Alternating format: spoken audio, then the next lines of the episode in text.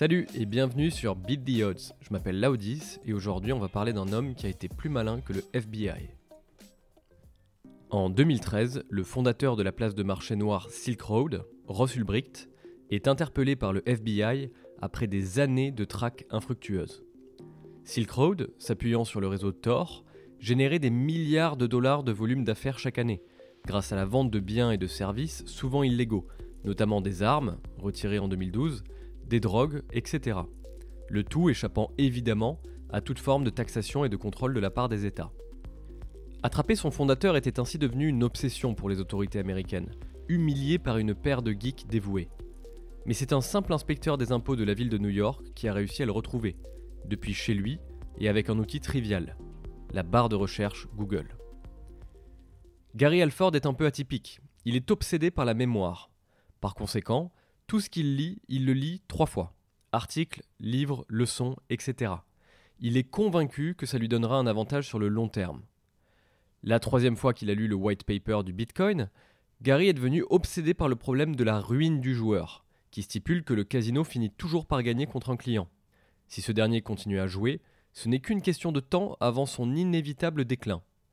D'après ce raisonnement et se sentant investi d'une mission, Gary considéra que Dread Pirate Roberts, le pseudonyme du fondateur de Silk Road, était le joueur, et lui-même le casino.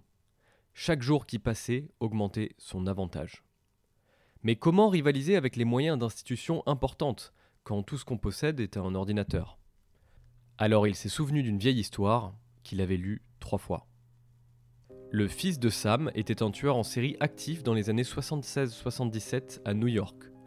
Malgré des ressources illimitées, la police ne parvenait pas à le coincer, avant qu'un agent ait le raisonnement suivant. Aucun serial killer ne s'interromprait en plein crime pour payer un eurodateur. Alors, au lieu de chercher des indices classiques, les enquêteurs ont vérifié tous les PV de stationnement distribués près des lieux de meurtre, jusqu'à trouver une voiture qui était systématiquement dans la zone où se déroulaient les drames celle du meurtrier David Berkowitz. Celui-ci a été interpellé dans la foulée, et une leçon forte en a été tirée par Gary.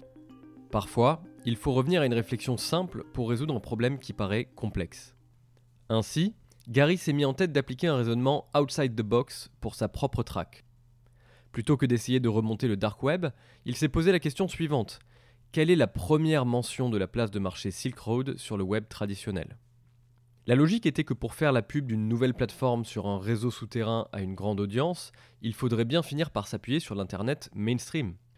En tapant silkroad.onion dans Google, car Onion est l'extension utilisée sur Tor, l'inspecteur des impôts est tombé sur un post d'un forum Bitcoin datant de 2011, posté par un certain Altoid.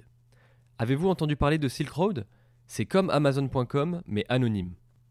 Gary a ensuite contacté tous les forums où apparaissait le pseudo Altoid. La plupart avaient des faux emails dans leur base de données, sauf un, le plus ancien, qui était associé à l'adresse email rossulbricht@gmail.com. Gary avait tapé juste. C'était bien le fondateur de Silk Road qui s'était servi des forums Bitcoin pour promouvoir sa plateforme et qui avait laissé une empreinte de trop. Après avoir ignoré l'inspecteur des impôts quelques semaines, le FBI a fini par reconnaître qu'il avait raison, et ils ont interpellé le fautif. S'il y a des débats sur sa peine de prison, ce n'est pas l'objet de cet épisode.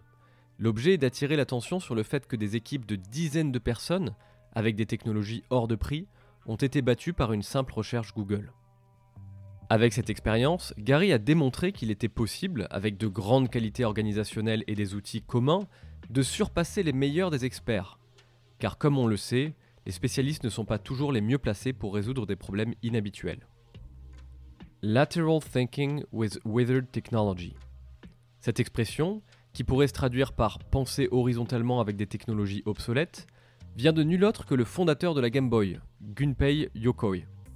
À l'époque où il imagine cette console, Gunpei est en charge de mettre au point des nouveaux concepts de jeux dans une petite entreprise dénommée Nintendo, qui peine à survivre. Gunpei a donc un immense problème. Ses concurrents, à l'instar de Sega, ont des ressources beaucoup plus importantes que lui.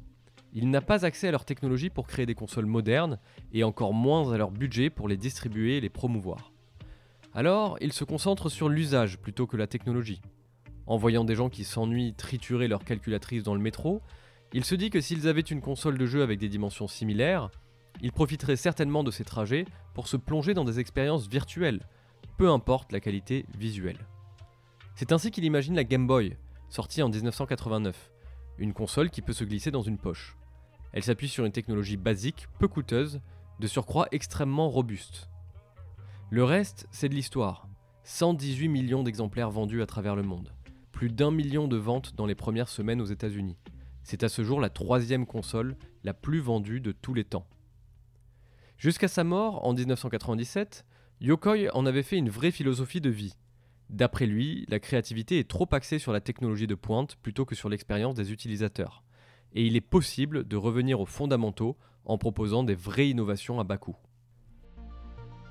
Des gens comme Gunpei Yokoi et Gary Alford nous prouvent régulièrement qu'un individu organisé qui pense à contre-courant peut accomplir des miracles avec une technologie accessible. C'est avec des outils communs et une immense détermination que Bezos a mis à mal l'industrie du commerce, Zuckerberg celle des médias, et que Satoshi Nakamoto a sérieusement secoué le milieu de la finance. En effet, la blockchain est le fruit d'un ensemble de technologies qui existaient déjà depuis les années 90, que son ou ses créateurs mystérieux ont brillamment assemblé en 2008, sans se douter que l'homme le plus riche du monde en ferait un jour des mêmes sur Twitter. Et le moins qu'on puisse dire, c'est que cette technologie horizontale et obsolète ne passe pas inaperçue.